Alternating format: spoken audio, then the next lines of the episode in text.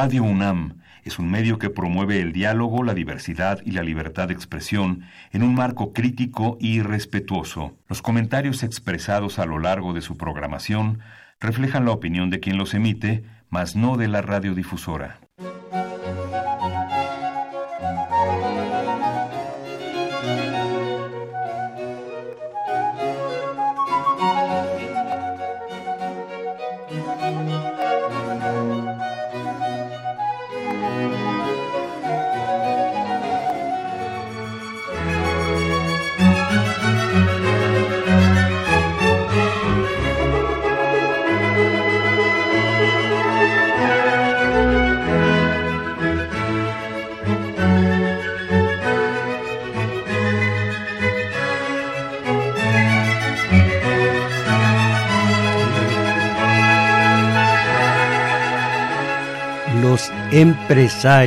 Y los obreros, mis valedores, vale decir, los gatos y los ratones, aquí con un añadido trágico.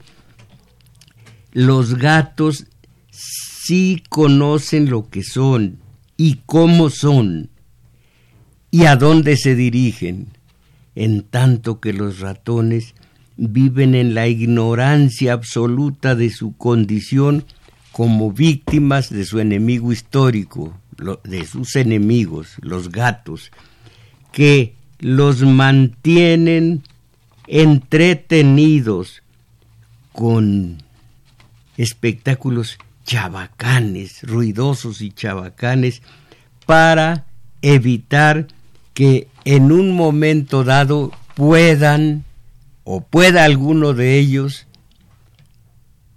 pensar reflexionar y entonces intentar que todos los ratones se den cuenta de su situación crítica frente a los gatos que están medrando de ellos y que precisamente para eso les acercan toda suerte de diversiones desde el fútbol en adelante, comenzando por supuesto con la tele, para mantenerlos ocupados, divertidos y alejados del tremendo peligro para los gatos de que vayan a pensar, a reflexionar y a darse cuenta de que toda la gatuna población, de Slim para abajo, están medrando con el trabajo de los obreros.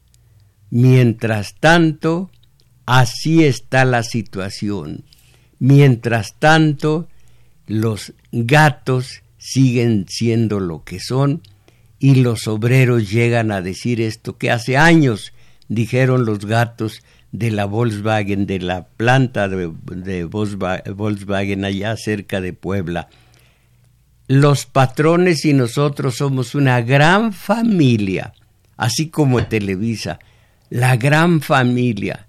Qué poca, se necesita ser muy ratón para darse cuenta de que ya los metieron en la en la cultura del empresario, el enemigo histórico del trabajador el cual dice, bueno, es que ellos eh, crean fuentes de trabajo. Esa es la ideología del gato, del slim. En cambio, la del obrero debe ser, ellos nos explotan y se roban nuestro, nuestro trabajo no remunerado. Esa debe ser su cultura, pero toman la del enemigo. Ellos son los que crean fuentes de trabajo, cada fuente de trabajo. Por supuesto que un, uno que lo necesita eh, lo ve como la famosa tabla de salvación, pero cada fuente de trabajo es una fuente de explotación. Y gatos y ratones seguimos tal cual.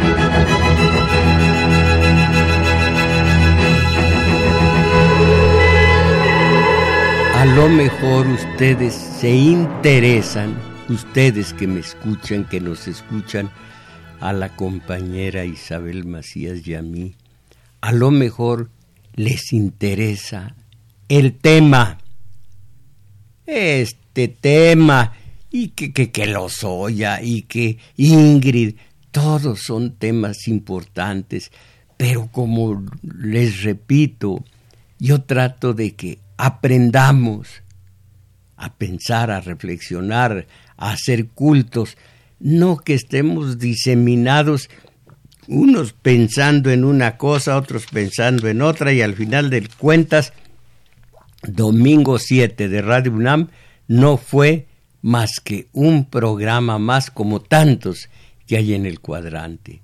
Ojalá que ustedes, que el tema encarne en ustedes el trabajador frente a los intereses del empresario.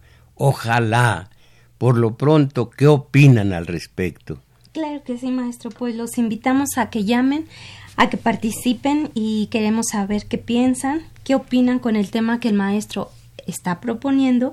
Y aquí le vamos a dar lectura a sus mensajes.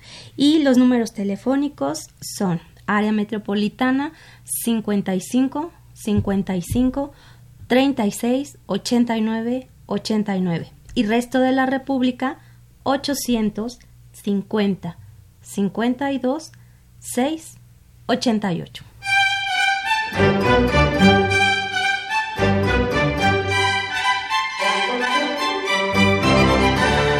Hermosísima música. ¿De qué, eh, ¿De qué autor se trata, compañera? Pues lo que estamos escuchando en nuestro domingo 7 es Ramón. Ramón. Philippe Ramón, eh, autor francés de los más, de los más connotados, de los más hermosos. Oigan esto, y, tiene siglos de creada esta música.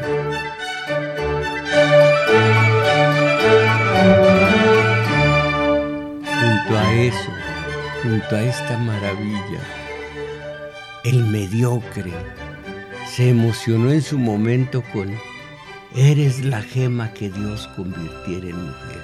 Y mucho antes de eso, eh, como un rayito de luna, y todo eso ya quedó atrás, quedó totalmente rancio, totalmente echado a perder.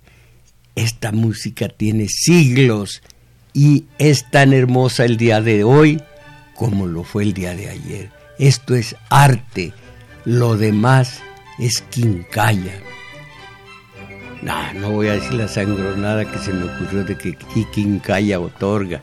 Bueno, miren, los gatos y los ratones. Pocos gatos, pero muy, muy eh, dominantes. Una multitud de ratones, pero ignorantes. Y creo que acerté cuando les dije y les repito y ojalá que no lo aprendamos de memoria. Ya nos faltaron al respeto. Ya nos tomaron la medida, nos vencen por nuestra pura ignorancia. Y por nuestra pura ignorancia nos tornan, nos vuelven colaboradores de nuestro enemigo histórico. Ahí tienen ustedes cualquier campaña de los ratones, de los gatos, es seguida y es aplaudida por multitud de ratones. Ahí tienen el teletón. Un país que se rige a leyes y que cobra impuestos no necesita limosnas, no necesita la propaganda abierta de la del teletón. Ah, pero nosotros, gatos y ratones, Aquí hay, eh, encontré una especie de radiografía o de retrato hablado de los gatos precisamente, barroca y, y extraña en su planteamiento, pero que deja entrever cuál es la tesis. Y la tesis es que hace un, hace un año gatos y ratones se, se desprendieron, se alejaron, hubo una brecha entre ellos, como si no hubiera habido brecha desde que desde que los primeros burgueses, fines del siglo XVIII, así estudiáramos, veríamos que no fácilmente nos ven la cara de sus idiotas, si estudiáramos. Pero no. ¿Cómo quedó el Guadalajara con el Morelia o con el Toluca o con el que haya sido? Eso es lo que nos importa. Bueno, se apellida Olabuenaga, la escritora, la eh, articulista, y, medio raro a la forma de escribir, se lo, voy a reproducir. Permítame encender un fósforo, quemar por una esquina el papel y empezar este texto con una frase incendiaria. Los empresarios no van a invertir.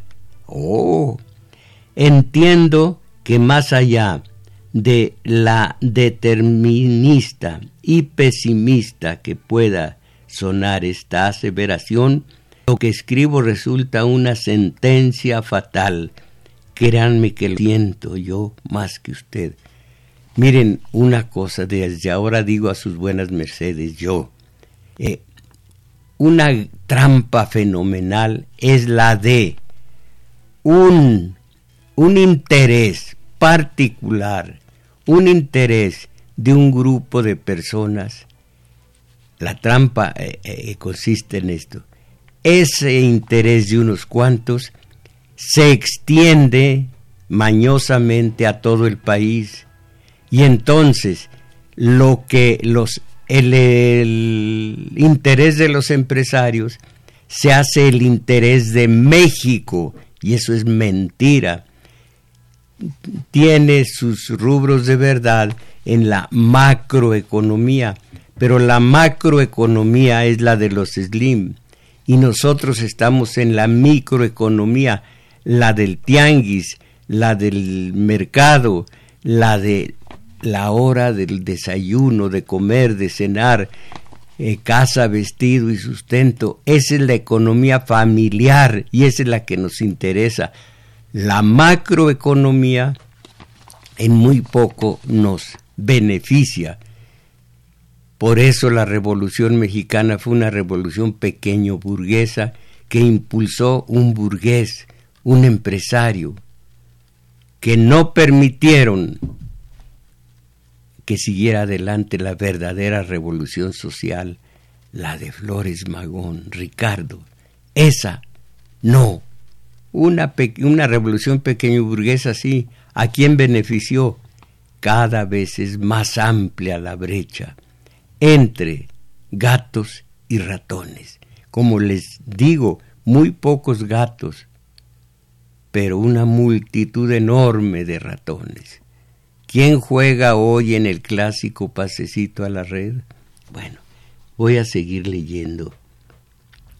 Dice que créame que a mí me duele más que a ustedes, que los empresarios no van a invertir. Leí esto y se me fue el sueño. Por supuesto que no. Eh, los inversionistas que necesita México, aquí está la situación, los inversionistas que necesita México, no, que necesita la macroeconomía de México, no México en, general, pura trampa verbal para tomar desprevenidos a los ignorantes. Y los ignorantes, sí, compadre, mientras se toman su, vamos a decirlo, estilo, estilo el rancho donde nací, bueno, era pueblo, su six-pack de Chévez. ¿Lo dije bien, compañera? Sí, maestro. ¿Sí? Usted, usted me avala el dicho six pack de Chévez. ¿Y usted, eh, Abraham? también. Ah, bueno, entonces estoy tranquilo. Entonces, eh, eh, los, los inversionistas que necesita México no van a invertir. ¿En qué se basa este veredicto? En una fisura que se produjo hace un año cuando se rompió la confianza. ¿La confianza en quién? Esa fisura sí existió efectivamente. Antes se hablaban de tú y se trataban espléndidamente el PRI gobierno, el PRI PAN gobierno, o sea, Peña, Calderón, Fox y antes Cedillo y todos los anteriores con los empresarios. Eran una entidad. Los intereses de unos eran los intereses de los otros. Tan, gato era Slim como gato fue eh, Peña, no más que Peña un gato mucho más aborazado. Bueno, sí se rompió efectivamente, llegó López Obrador y todo cambió. Sí hubo una brecha en el gobierno, entre el gobierno y la iniciativa privada, entre el gobierno y los intereses de los empresarios. Nosotros acá abajo fuimos ajenos a esa, a esa ruptura. Entonces hubo una ruptura cuando se perdió la confianza. ¿De quién en quién? Porque perderse la confianza no dice nada. ¿De quién? Y, y sí, si se trata de ratones y gatos, se perdió la confianza de los empresarios con el gobierno en turno. Este ya no fue el mismo. Y para este trata de cambiar las cosas. Y para cambiarlas hay violencia de muchos tipos, ojalá que nunca de las armas, porque el cambio es doloroso, el cambio es una especie de parto. Así que no es suavecito, no es de terciopelo, y vaya que están protestando los gatos. Sigo leyendo, se perdió la confianza, no dice de quién. Parados sobre este, esta sutil grieta en la relación entre la iniciativa privada y el gobierno, es que se puede, eh, eh, la sintaxis también sale fregada, es que se puede medir la gravedad de la fisura el resultado que obtuvo el país el año pasado fue de 0.1.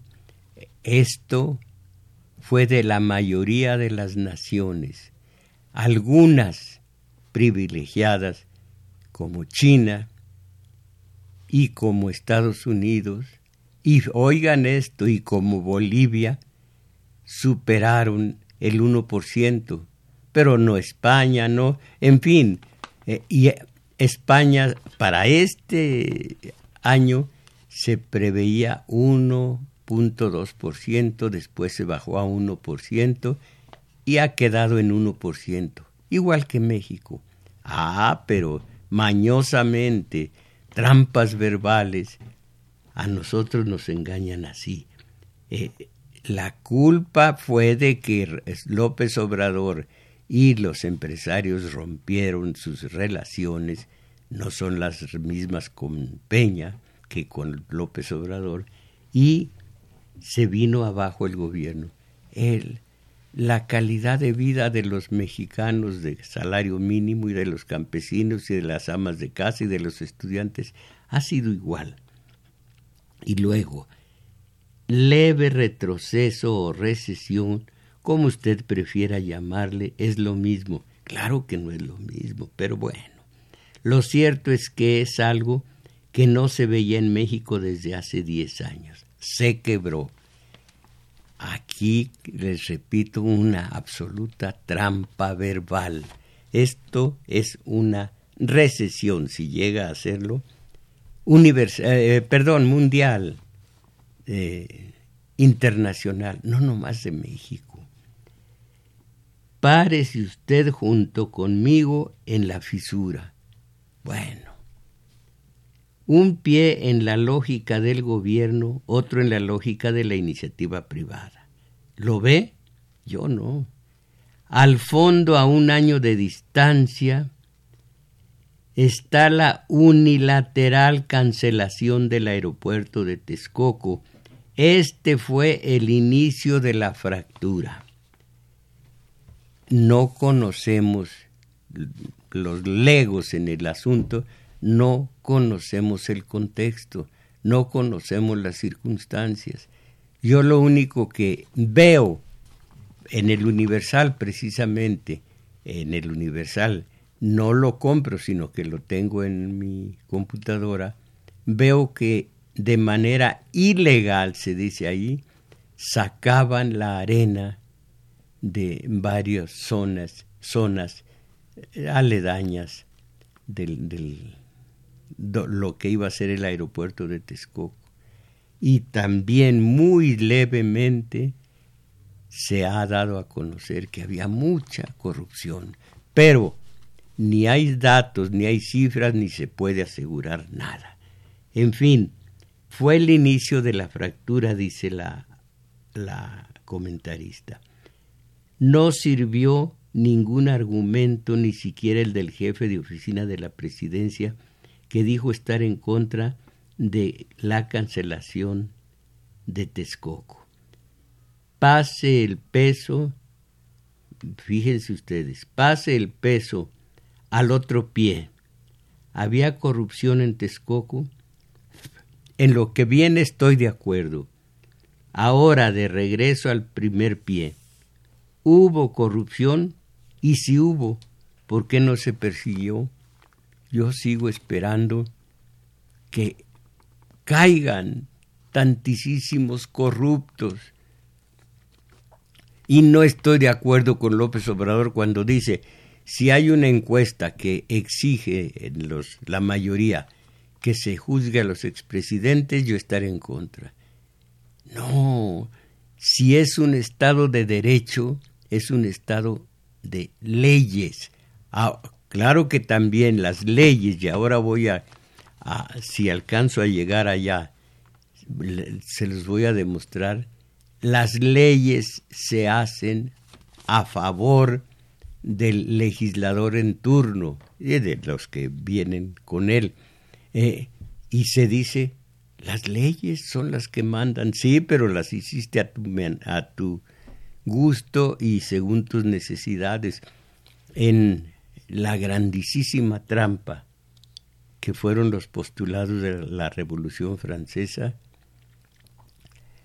libertad, libertad para hacer comercio, para hacer dinero el que tuviera el principio de, de ese mismo, de ese capital para continuar eh, enriqueciéndose, libertad, eh, fraternidad, nosotros ah, eh, jugando golf, jugando cricket, jugando polo, y ustedes sentados a dos nalgas en el Azteca viendo el clásico pasecito a la red. Cada fraternidad en lo suyo. Ahora, igualdad como los, los que se volvían poderosos ganando dinero eran los que hicieron las leyes, por supuesto que las hicieron a sus intereses, de acuerdo a sus intereses. Ya está la, legalización, o más bien la trama legal. Ya están las leyes. Ahora, igualdad, compañero, todos tenemos que atenernos a las mismas leyes ustedes los obreros y nosotros los slim. Ah, pero es que ¿quién hizo la ley? ¿Y a favor de quién? ¿A gusto de quién? ¿A los según los intereses de quién? Aquí tenemos el del anatocismo, tenemos muchas leyes que son a favor, y ahora lo van ustedes a ver, eh, a favor de la iniciativa privada. Déjenme seguir leyendo. Voy a dejar de leer todo el artículo y voy a decir solo el final.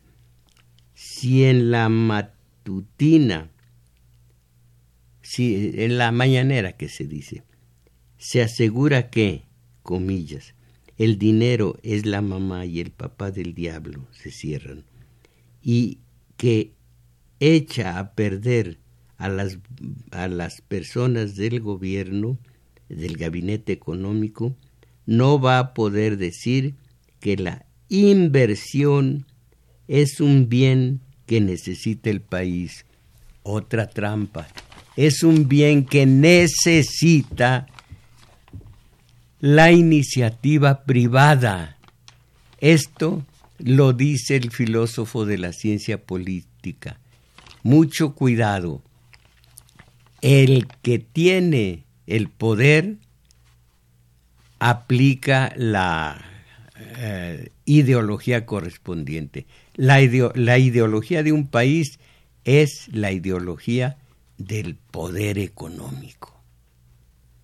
Entonces, eh, los intereses de ese poder económico se expresan como intereses de todo el país. Y es mentira, es solamente su interés, el interés de ellos, pero lo extienden para, para que los ratones eh, eh, se convenzan a el interés del país. Y aquí está una muestra palpable.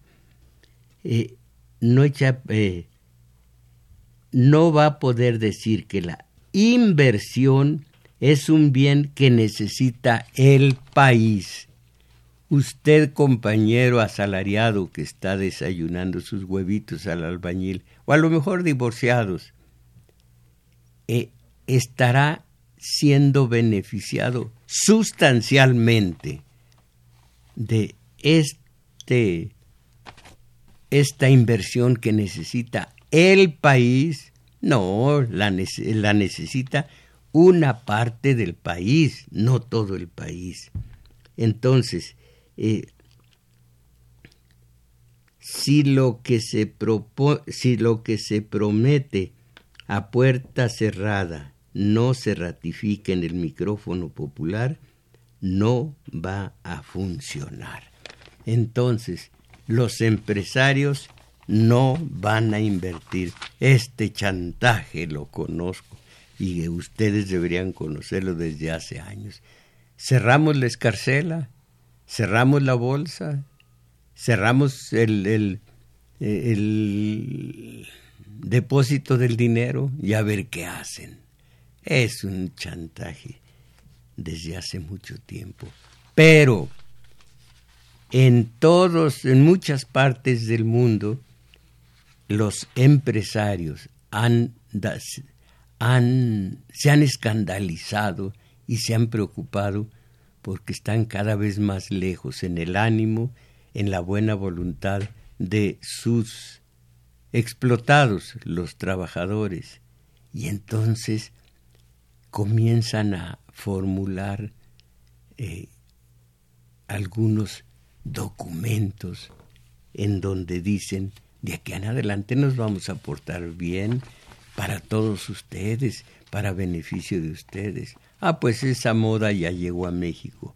Leo, el empresario coordinador, eh, perdón, el Consejo Coordinador Empresarial y más de 150 organizaciones y empresas con la presencia, eh, con la presencia de figuras como Carlos Slim y Daniel Serville, anunciaron un decálogo con el que pretenden reconstruir una percepción de confianza y credibilidad debido al, al, problema de imagen que tienen ante la sociedad. ¿Por qué será ese problema de imagen que tienen ante la sociedad? Conoce, le dicen al lector, los diez preceptos mediante los que se comprometieron con, los, con las comunidades los colaboradores, el medio ambiente y la ley. Eh, los colaboradores, fíjense qué bonito eufemismo. ¿Sabe usted quiénes son los colaboradores de los empresarios? Sus explotados, los, los, trabajadores, son sus colaboradores. Bueno, decálogo de la red. ¿eh? maestro. Eso. Eh, la compañera sabe y trajo aquí al programa ese, ese verbo, negrear.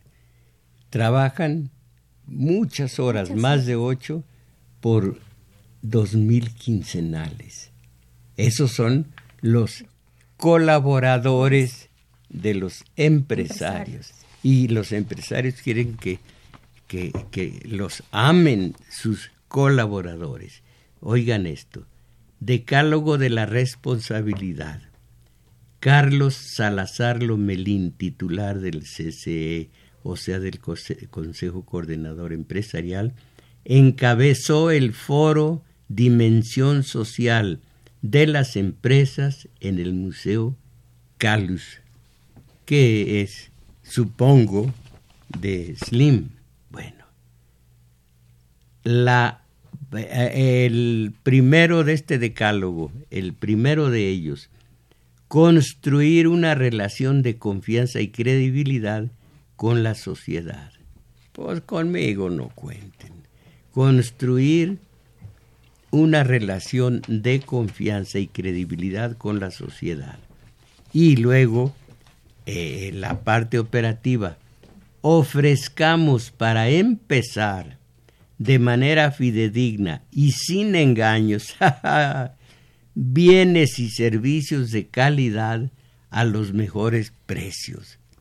Dejemos de ser empresarios, quieren decir, dejemos de ser nosotros, que eh, el tigre deje de ser carnívoro y que el famoso escorpión que, que logró que la rana lo pasara en un río revuelto y crecido, no lo picara a medio camino, a medio río. ¿Por qué vamos a ir los dos a la muerte? ¿Por qué lo hiciste? Perdona, pero es mi natural. No, pues aquí los empresarios van a desembarazarse de su natural ofrezcamos para empezar de manera fidedigna y sin engaños bienes y servicios de calidad a los mejores precios. Yo en una de mis clases en el taller de teoría política llevé alguna vez dos o tres muestras de lo que es el empresario, el gran el comerciante en grande una enorme caja de chocolates, enorme, preciosa, bien decorada y con su moñote azul. Bueno, lo destapé delante de los alumnos y dije, miren, va reduciéndose el espacio de la gran caja a base de estos artilugios, eh, a base de estos recursos hasta el grado de que en un plástico duro queda un espacio pequeñito con donde caben seis pequeños chocolates. Estos seis vienen en esta caja grandísima. Bueno, pero ya el, colmo eh, vino en una medicina, una burbuja con su pastilla adentro. La burbuja enorme le pica o le pulsa uno y sale una pildorita. Caramba, lo que es el engaño. Eh, eh, ah, bueno, lo que es el engaño. Yo primero me, me dejaba cortar los amígdalas antes de volverme comerciante en grande, que es engañar, engañar, engañar. un restaurante, dar lo mínimo cobrando lo máximo. No, pues es el negocio, solo que el negocio tiene muchas, muchas eh, interpretaciones, muchas acepciones. Ofrezcamos para empezar de manera fidedigna y sin engaños bienes y servicios de calidad a los mejores precios. Garanticemos que todos puedan acceder, es tener acceso, no acceder, pero bueno, tener acceso a la salud, a la educación, al Internet, a los bancos y a los productos de primera necesidad. Lo que corresponde al Estado, pues toman, eh, toman eh, ellos esta responsabilidad, al Internet. En el Internet, que es valiosísimo, también está la pornografía para adolescentes granujientos. Bueno, eh, el número dos del, del decálogo, garantizar mayores oportunidades de empleo formal, crecimiento y desarrollo para nuestros colaboradores. Qué bonito se oye. Y sus familias, bueno. Y, dice la parte operativa, el esfuerzo de las personas que forman nuestro equipo de trabajo Qué bonito se oye. Es lo que hace crecer a las empresas. Eso es absolutamente cierto. El esfuerzo de los trabajadores, digo yo, lo traduzco, es lo que hace crecer a las empresas para beneficio de los empresarios. Bueno, debemos impulsar cada vez mejores salarios para nuestros colaboradores. Eh, debemos trabajar en una reforma integral al sistema de pensiones. Noten ustedes lo que dijeron y lo que quedaron a deber en esto de decir su, su decálogo, su catálogo de buenas intenciones. La número tres, ser ejemplo de integridad y ética y cumplir con todas nuestras obligaciones fiscales y contributivas. respetar y promover en todo momento la cultura de la legalidad. Esto significa también cumplir con todas nuestras obligaciones fiscales a fin de asegurarle recursos suficientes al Estado mexicano para proveer los servicios a los que está obligado. y con esto, ¿para qué teletones? Bueno. Cuatro. Modernizar la cultura empresarial para tener empresas mejor organizadas y más competitivas de todos los tamaños acorde con las tendencias internacionales. Y la parte operativa, un comportamiento vanguardista, responsable y correcto, apoyar a los emprendedores, trabajar con las universidades y centros educativos, darles oportunidades a las empresas emergentes e incluirlas en nuestra cadena de valor. 5. Establecer un compromiso de las grandes empresas con las lo, que llaman pymes, eh, pequeñas y medianas empresas, pymes, y con la creación de cadenas productivas, pagar en tiempo y forma a proveedores, transferir tecnologías y conocimiento, construir verdaderas alianzas con nuestros proveedores. Para las pymes la liquidez es un tema de supervivencia el retraso en el cumplimiento de contratos puede ser mortal, mientras que pagar a tiempo no debería implicar costos adicionales e importantes. 6. demostrar nuestra obligación moral con la sociedad. Obligación moral con la sociedad participar activamente en el desarrollo de comunidades y construir mejores condiciones de vida para los mexicanos. Aquí hay una pregunta que se impone, a ver si ustedes la han captado. Y, más en la siguiente se pone más de relieve.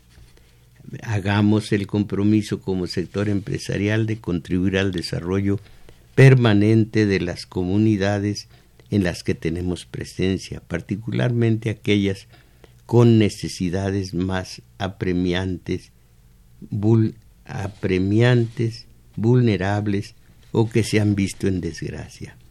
Siete, noten esto, a ver si alguien me puede decir por teléfono que ha captado la situación cabal. Siete, asumir y promover la inclusión, la diversidad y el respeto irrestricto a los derechos humanos.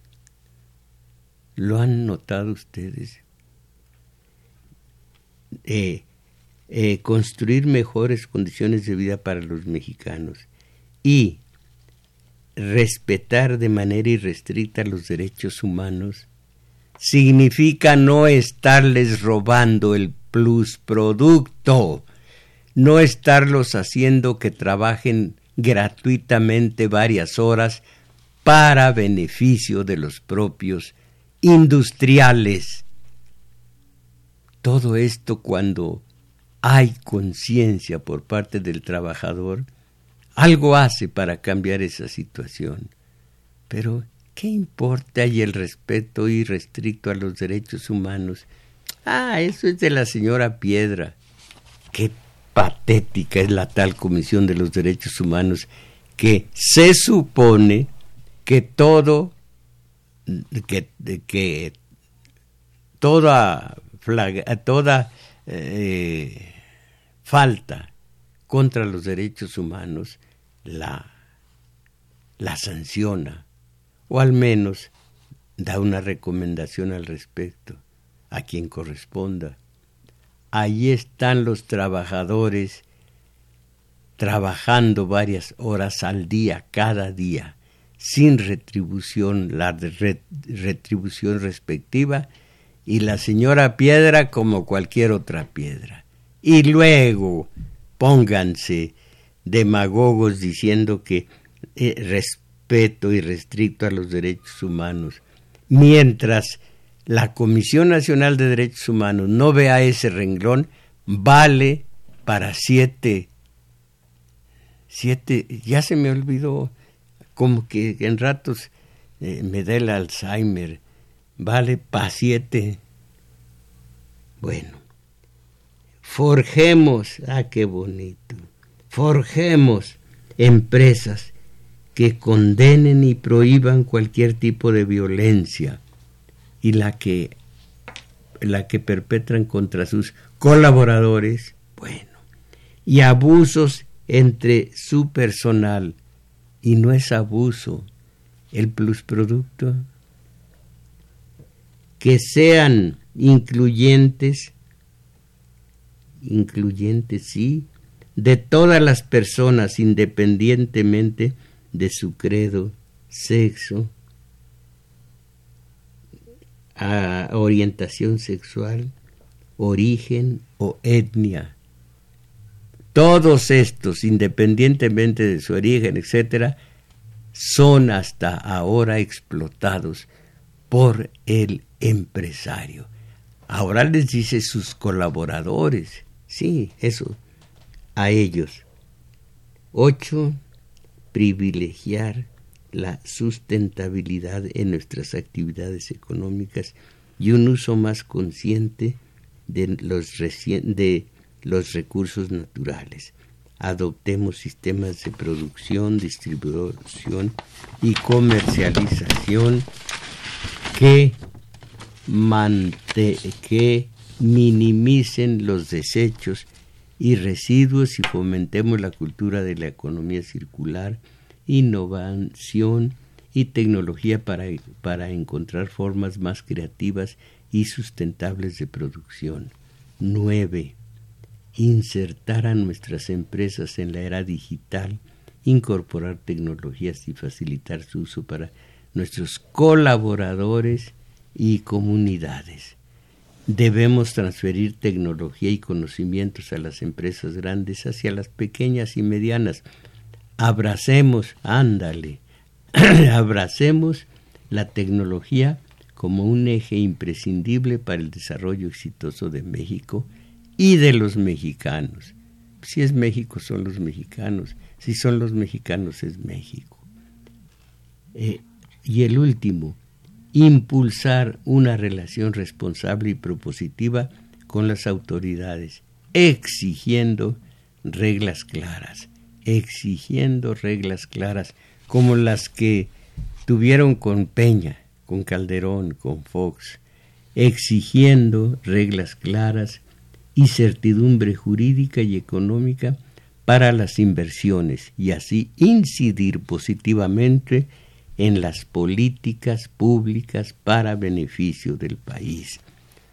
Cuando la autoridad es elegida, fíjese esto, parece que tienden la mano a López Obrador.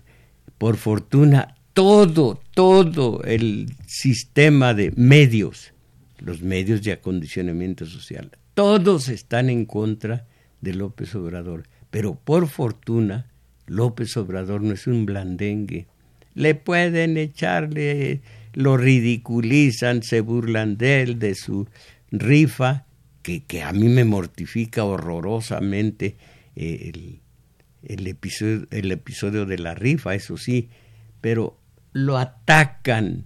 Al grado de que el país de España, el periódico, dice, Zapatero exalta elogia a la 4T y a López Obrador.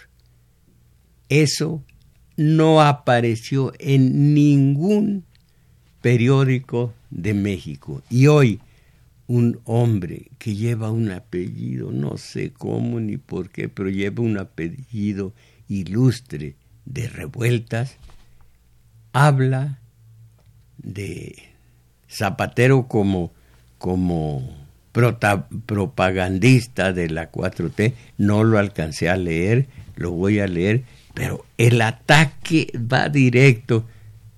Ah, caray. Pero, y todo lo que tengo que decir viene después. ¿Podrán los empresarios reinventarse? Y viene que, que, el empresario es, bueno, eh, cuando critiquemos, fíjense qué bonita, cuando la autoridad es elegida democráticamente, nuestra obligación es proponer visiones y soluciones para una mejor sociedad. Cuando critiquemos, propongamos. Cuando propongamos, ayudemos a que se ejecute adecuadamente. Y como decía Melina Mercury en la película Nunca en Domingo, ¿la vio usted, Abraham? ¿No la vio usted, Arturo? Ah, sí, son unos ignorantes del cine, eh, del cine viejo. Decía Melina Mercury, después de cada sueño bonancible, y todos nos vamos a la playa.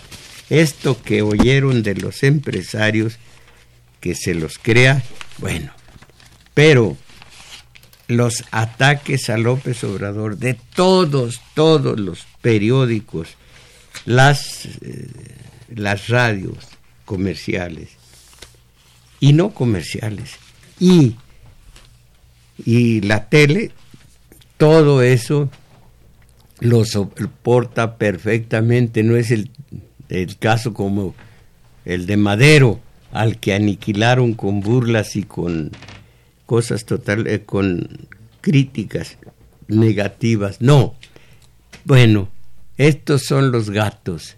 Estos, por desdicha, son los ratones. Y mis valedores, esto es México.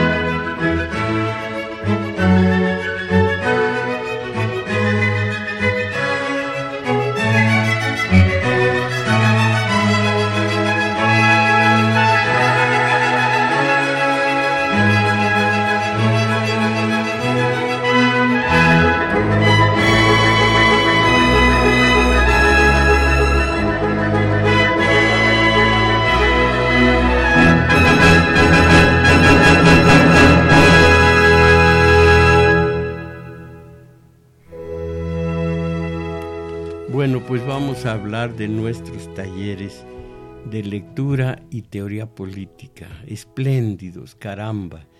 Qué satisfacción me da el taller, sobre todo el de teoría política, que es el que más me interesa y el que más interesa a ustedes, por fortuna. El de teoría política, sábados de 11 a 13 horas en el Centro Cultural, cultural perdón, El Juglar, situado en Manuel M. Ponce 233, Colonia Guadalupeín. Bajarse del Metrobús, quienes ahí viajen, irse como a revolución en ese rumbo, pasar dos, caminar dos cuadras largas, cruzar un parquecito que se van a encontrar eh, después de esas cuadras y al cruzar el parquecito del otro lado está el juglar. Ahí los espero.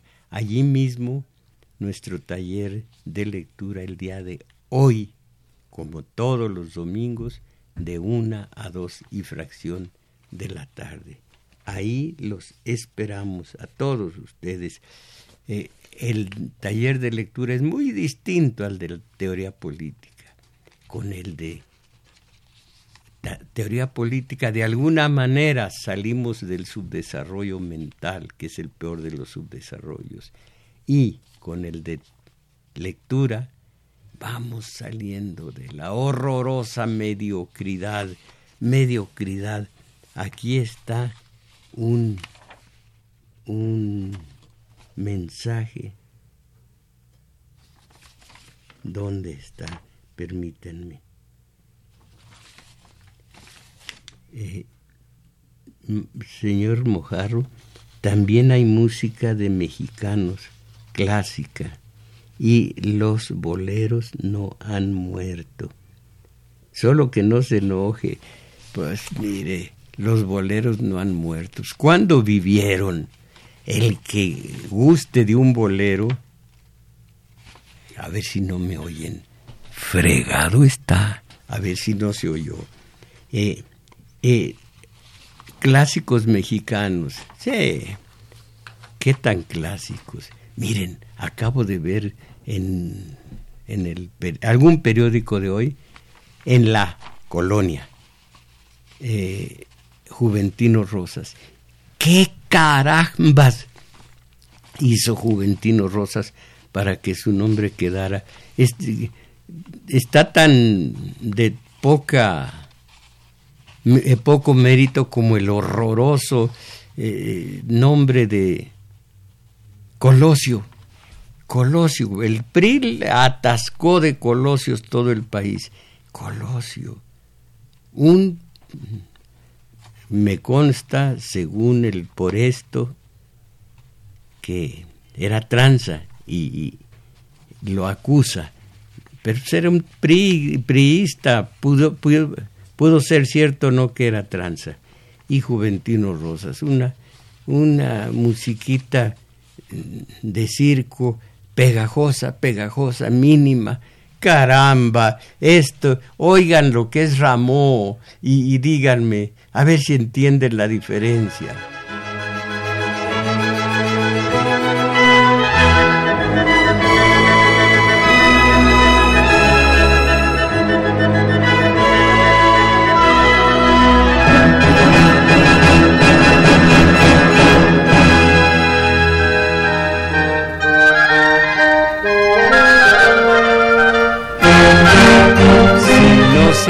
Entiende la diferencia entre esta música a escala de arte y, y los que proponen de México valses y minuetos y demás. No, no. Ya llegué a una edad en donde se puede saber y gustar lo que es arte purísimo. Ahorita ya no podría estar con los, cuando yo joven y, e inexperto, o estaba con los panchos o estaba con los diamantes, tururururu, a mi edad, eh, maestro Mujarro, sin salirse del tema de hoy, le pido que me dé un comentario de la reunión de los gatos fifís con el peje lagarto del presidente. Saludos a todos. Sí, sí, se sale del tema. El decir sin salirme, no con eso ya, ya está dentro del tema. El tema es el empresario y su explotado, el trabajador. Eh, Jaime Rojas, a los políticos mexicanos no les importa la gente mexicana. Por ejemplo, si no pagamos impuestos, mm, nos imputan tres delitos fiscales, entre otras mañas para no atacar a los bancos, afores, televisoras, radios, emisoras telefónicas, cigarreras y vendedores de licor.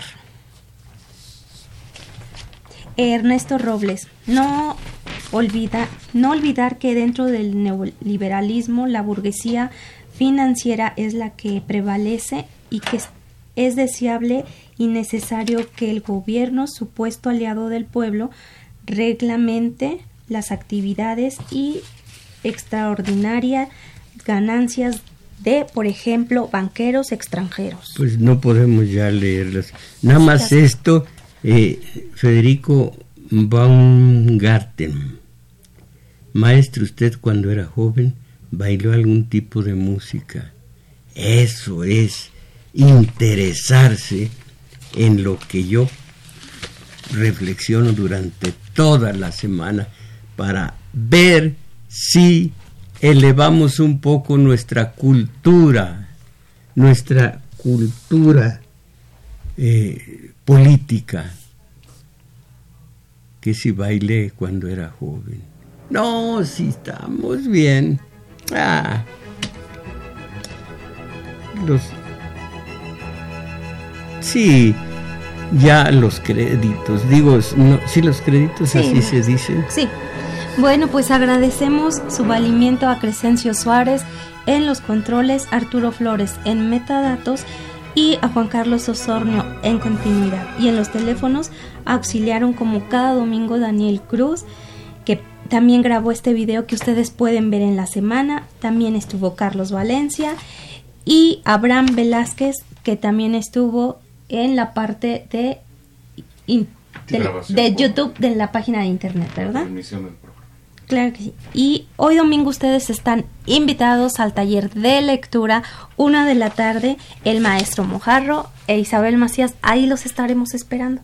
Y pues, mis valedores, ahora sí, el bolero no ha muerto, pero nosotros vamos a salir de la mediocridad.